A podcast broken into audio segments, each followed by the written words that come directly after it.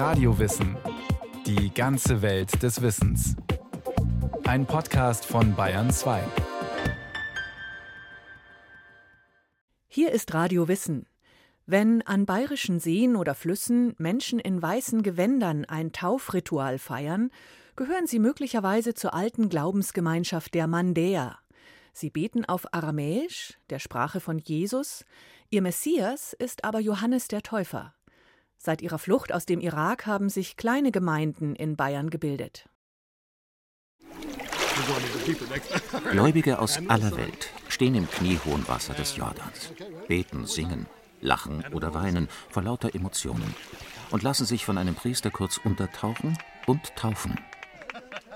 Manche auf der israelischen Seite, andere auf der jordanischen. Diese Taufzeremonie erinnert an Johannes den Täufer, der hier am Jordan gewirkt hat.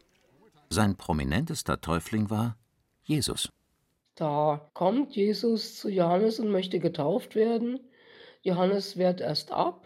Jesus drängt ihn dann zur Taufe. Dann muss er verschiedene Fragen beantworten, die Johannes ihm stellt.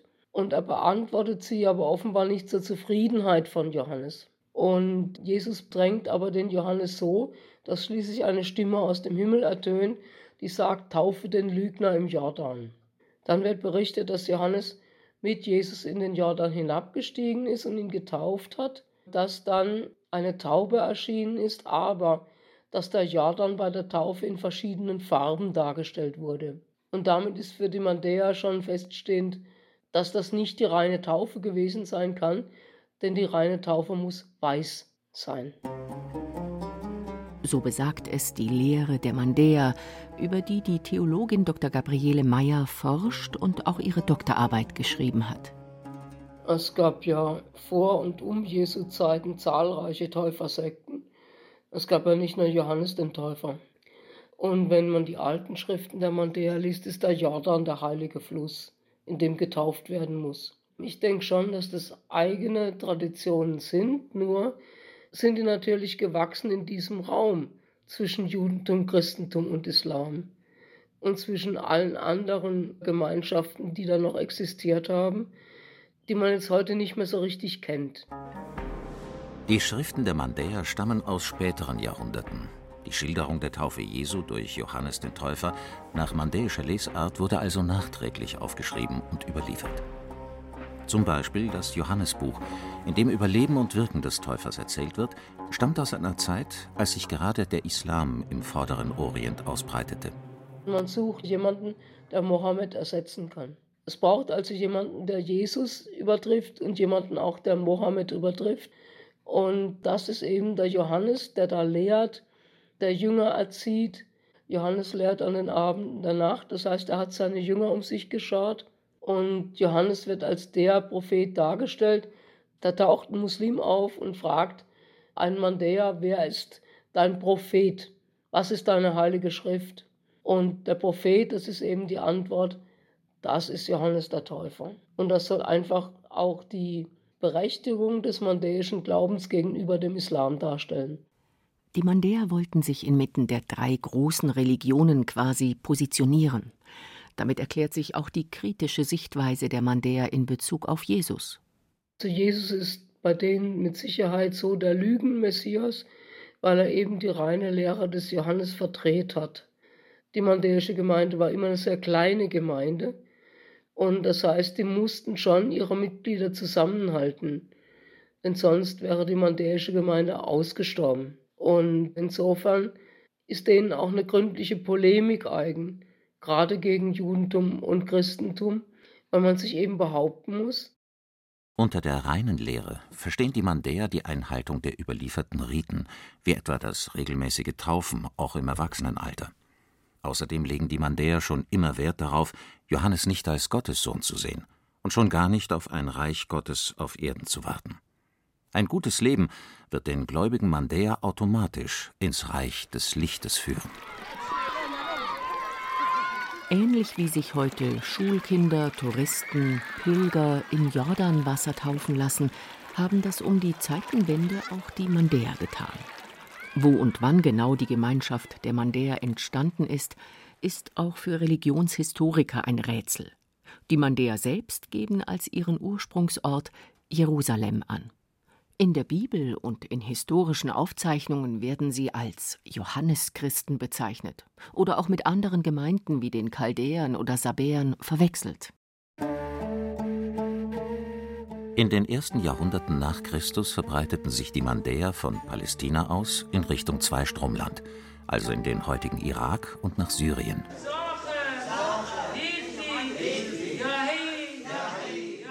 Aufgrund der politischen Situation dort leben aber nur noch wenige Mandäer in der Region. Sie wurden schon immer von extremen Vertretern der großen Religionen verdächtigt, verfolgt, bis hin zu Zwangsbeschneidungen, Zwangskonvertierungen und Zwangsehen. Obwohl sie niemals irgendwelche Ansprüche stellten, sind die Mandäer seit Jahrhunderten auf der Flucht. Bis zum heutigen Tag sagt die Wiener Minderheitenexpertin Caroline Nicknafs, die ihre Doktorarbeit über die iranischen Mandäer geschrieben hat.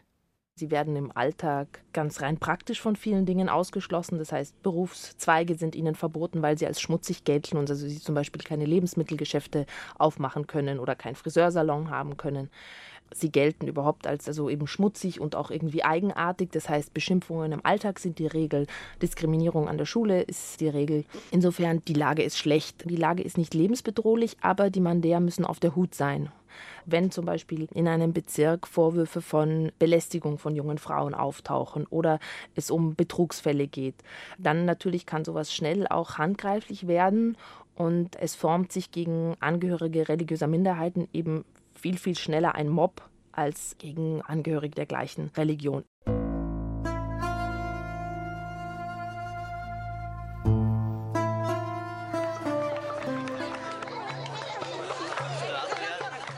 Ihre Zeremonien begehen die Mandäer möglichst in der Nähe eines fließenden Gewässers. Ob früher am Jordan, an Euphrat und Tigris oder heute an der Isar. Denn ihr bedeutsamstes Ritual ist die Taufe, die sie so oft wie möglich wiederholen, vor allem im Rahmen von Familienfeiern. So lassen sich bei Hochzeiten praktisch alle Gäste vom Priester in einem Fluss taufen. Haider Jakub ist der Leiter der kleinen mandäischen Gemeinde in München. Wenn man hat getauft, er will diese Seele nochmal sauber machen von Schlechtigkeit, weil diese Welt, es ist eine Ehrlich, das ist schmutzige Sache. In so einem Körper, die ist ein Gefängnis vor dieser Seele. Da müssen wir nicht nur die Körper sauber machen in dieser Taufe, sondern diese Seele. Und nach dem Taufe, wir haben ein neues Gefühl vor eine richtige Zukunft und neues Leben.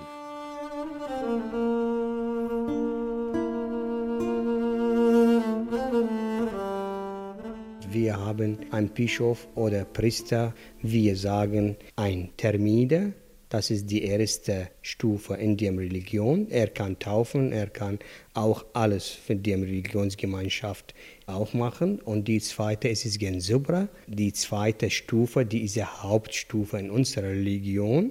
Und er muss auch unser Heiliges Buch komplett oder Bücher komplett lernen und verstehen, was drin ist.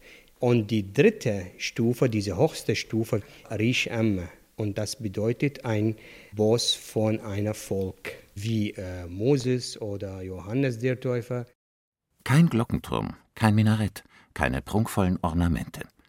Die Gebetsstätten der Mandäer sind äußerst schlicht und von außen nicht als solche zu erkennen. Im Zweifel wird einfach ein leeres Zimmer in einer normalen Wohnung zum Mandi, also einer Gebetsstätte, umfunktioniert. Als Symbol wird eine Drafscha an die Wand gehängt oder aufgestellt, ein hölzernes Gestell, über das ein weißes Tuch gehängt ist und auch als Johannesfahne bezeichnet wird. Neben der Taufe kennen die Mandäer auch andere Grundsakramente, wie das Abendmahl, bei dem Brot und geweihtes Wasser gereicht werden. Anders als im Islam ist die rituelle Beschneidung verboten. Sexuelle Enthaltsamkeit ist auch bei Priestern nicht vorgesehen, ganz im Gegenteil. Alle Mandäer sind dazu aufgerufen, Familien zu gründen. Etwa 100 Mandäer, alle in weiße Gewänder gekleidet, stehen auf einer Wiese in der Nähe von München und begehen eine Hochzeitsfeier mit Taufzeremonie. Am kleinen Bachlauf, der die Wiese durchzieht, warten Frauen, Männer und Kinder, dass sie an die Reihe kommen. Der Priester taucht die Täuflinge kurz unter Wasser, spricht ein Gebet und reinigt sie damit rituell.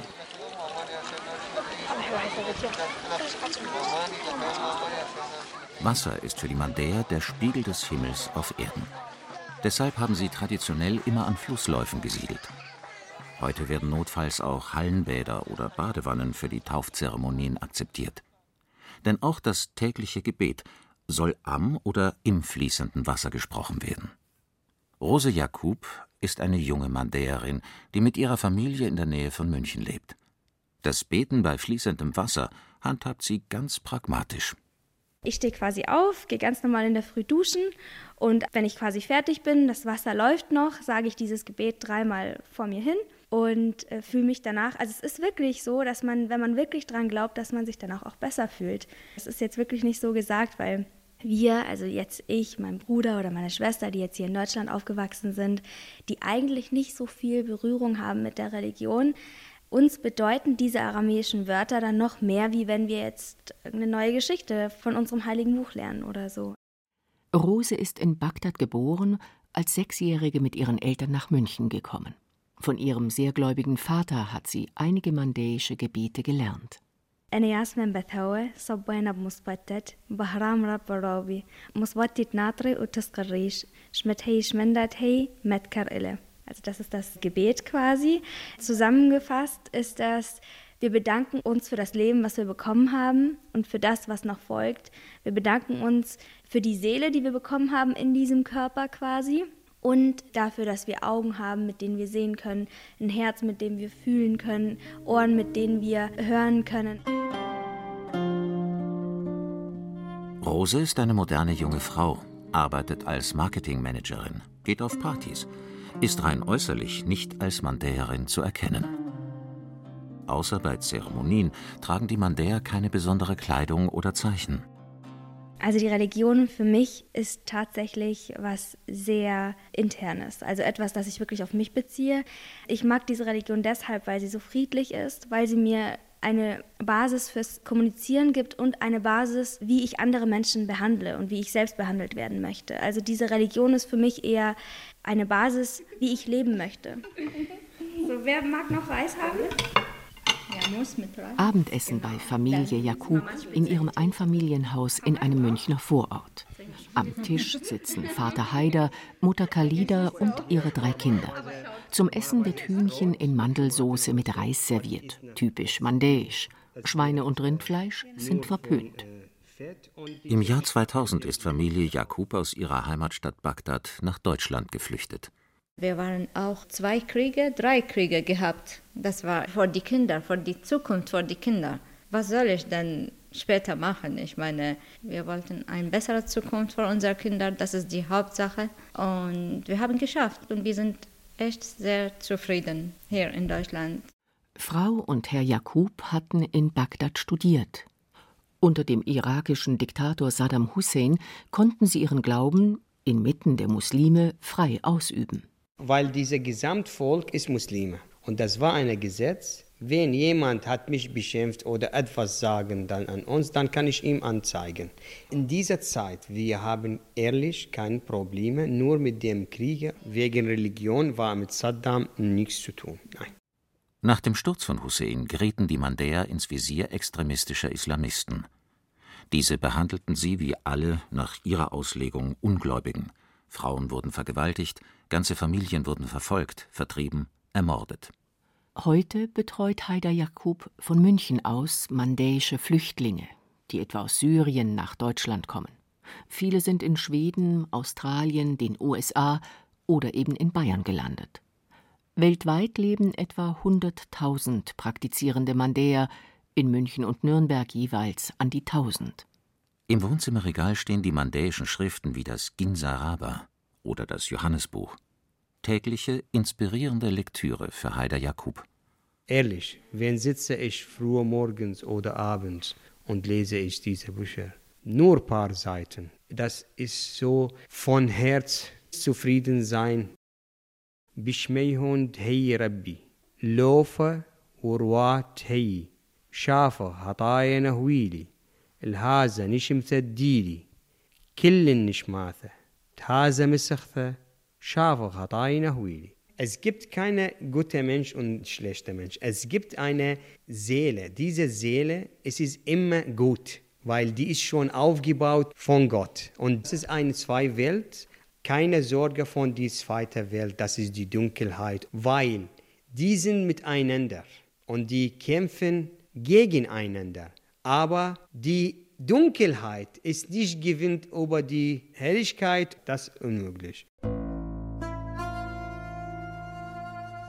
Licht und Dunkelheit sind zentral in dem dualistischen Glauben der Mandäer. Es gibt eine Welt der Finsternis, nämlich die Erde mit allem Materiellen, und die Welt des Lichtes, das Reich Gottes. Zwischen den Welten, also zwischen der Lichtgestalt Gott und den Menschen, interagieren Vermittler. Am Beginn der Menschheit waren das Adam und Hava, also Adam und Eva. Der letzte Vermittler war Johannes der Täufer. Professor Arnold? Die Mandäer glauben, dass sie ursprünglich aus der Lichtwelt kommen und diese Lichtwelt äh, verlassen mussten und auf diese Erde kommen mussten und äh, sie betrachten ihren Aufenthalt hier als Gefängnis und äh, bemühen sich durch verschiedene Rituale, diesen Aufenthalt hier einigermaßen gut zu überstehen, um dann nach dem Tod in die Lichtwelt zurückzukehren. Was nach dem Tod mit der Seele eines Menschen geschieht, ist präzise beschrieben. Die Seele des Verstorbenen wird von einem Boten abgeholt. Nach 45 Tagen ist sie in der Lichtwelt angekommen. Deshalb sollen Mandäer auch keine Trauer empfinden. Sie kennen keine Erbsünde, müssen nicht beichten. Gott verzeiht allen persönlich und nimmt sie auf ins Reich des Lichtes. Diese Erkenntnis heißt Manda, woher sich der Name Mandäer ableitet. Ihnen wird lediglich empfohlen, gute Menschen zu sein, was laut Theologin Gabriele Meyer den Verhaltensregeln der meisten Religionen entspricht. Die zehn Gebote sind so in etwa auch im Mandäischen verbreitet. Was sind so die klassischen Gebote? Nicht stehlen, nicht töten, nicht Ehe brechen. Das Gebot, jetzt keinen anderen Gott anzubeten, ist da eben ein bisschen eingeschränkt, weil eben gesagt ist, wenn ihr in Bedrängnis geratet, sprecht die Gebete der anderen mit aber eben nicht im Herzen. Ansonsten ist Ehebruch was ganz, ganz Schlimmes. Das wird auch mehrfach verdammt und mit üblen Strafen belegt. Ansonsten gelten da auch eigentlich die Ethikregeln, die fast in jeder Religion gelten. Also man soll den Armen abgeben, man soll den Bedürftigen aushelfen, man soll Witwen und Waisen versorgen.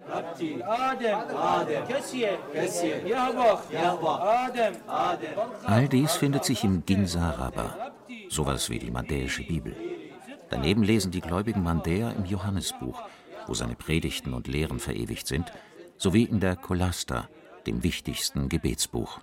Es kann sein, dass diese Texte, besonders der Ginsaraba, einzelne Texte waren, eigentlich noch gar kein Buch und es dann zu einem Buch zusammengestellt worden ist.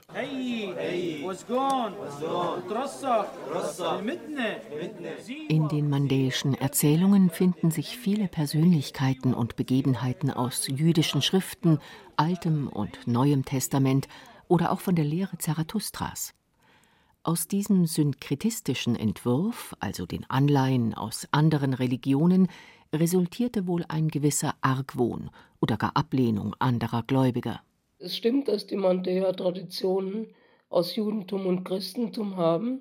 Der Islam wird eigentlich so in die Zukunft projiziert und wird als Weltuntergang vorausgesagt. Es ist aber schon so, dass die auch ihre eigenen Traditionen haben, gerade über Johannes den Täufer zum Beispiel aber eben auch über Gestalten, die im Alten Testament vorkommen, tauchen bei den Mandäern auch auf, aber mit eigenem Inhalt. Und insofern ist das schon eine eigene Religion mit eigener Schrift und eigener Sprache.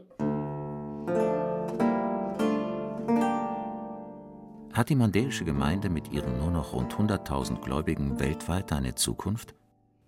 Werden die Nachfahren einer der ältesten Religionen der Erde komplett verschwinden? Oder werden sie wie in den zurückliegenden Jahrhunderten trotz Anfeindungen und Vertreibungen ihren Glauben weiterführen?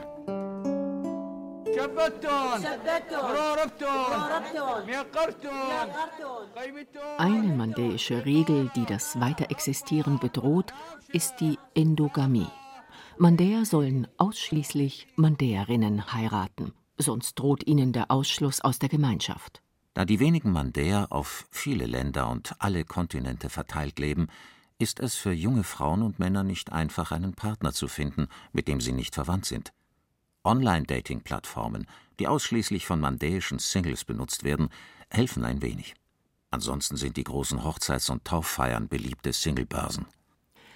An eine Rückkehr in den Nahen Osten glauben die wenigsten Mandäer zumal die meisten aufgrund ihrer professionellen Ausbildung in ihren neuen Heimatländern gut integriert sind. Werden sie in der Diaspora weiterhin zusammenhalten oder werden sie sich verlieren? Auch die Minderheitenexpertin Caroline Nicknafs hat darauf keine Antwort. Ich habe oft darüber nachgedacht und ich komme nicht zu einer Conclusio. Ich bin mir sehr unsicher. Ich wünsche es Ihnen natürlich von Herzen, dass es funktioniert, Strukturen aufzubauen, weil es eben schwierig ist zu argumentieren heutzutage, wofür ist Endogamie gut oder extrem komplexe Rituale oder warum tragen Frauen Handschuhe, wenn sie ihre Menstruation haben. Es ist schwer zu argumentieren. Also ich wage da wirklich keine Prognose. Für Religionswissenschaftler und Theologinnen wie Gabriele Meyer sind die Mandäer jedenfalls ein spannendes Forschungsfeld. Sie geben Einblick in die Geschichte und Entwicklung der Täufergemeinden zu Zeiten Jesu und sind gleichzeitig eine Art Experiment, wie eine Minderheitenreligion in der globalisierten Welt überleben kann. Sie haben es ja bis heute geschafft, dazwischen zu überleben, ohne sich jetzt groß anderen Religionen preiszugeben. Und das andere ist, dass mich die Texte faszinieren weil sie eben viel gemeinsam haben mit Judentum und Christentum und äh, mich der religionsgeschichtliche Vergleich interessiert.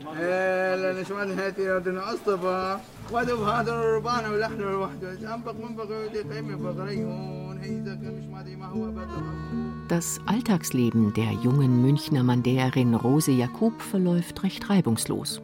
Ohne großes Aufsehen zu machen, geht sie ihrem Glauben nach, feiert die Familienfeste – und hat auch einen mandäischen Mann gefunden, geheiratet und mit ihm bereits ein Kind bekommen. Und vielleicht ist das die Zukunft der Mandäer. Ähnlich wie Rose Jakub ein modernes, weltoffenes Leben zu führen, sich an die Umgebung anzupassen, ohne dabei ihren Glauben zu verleugnen. Also genauso, wie es die Mandäer seit 2000 Jahren erfolgreich praktizieren.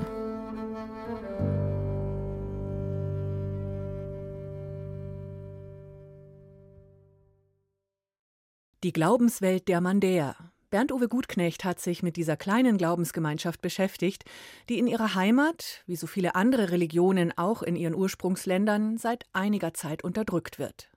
Wenn Sie mehr über unterschiedliche Religionen und Spiritualität hören wollen, unter br.de/slash podcast finden Sie jede Menge, zum Beispiel auch ein Radiowissen über Zoroastrismus oder die Jesiden. Viel Spaß beim Stöbern.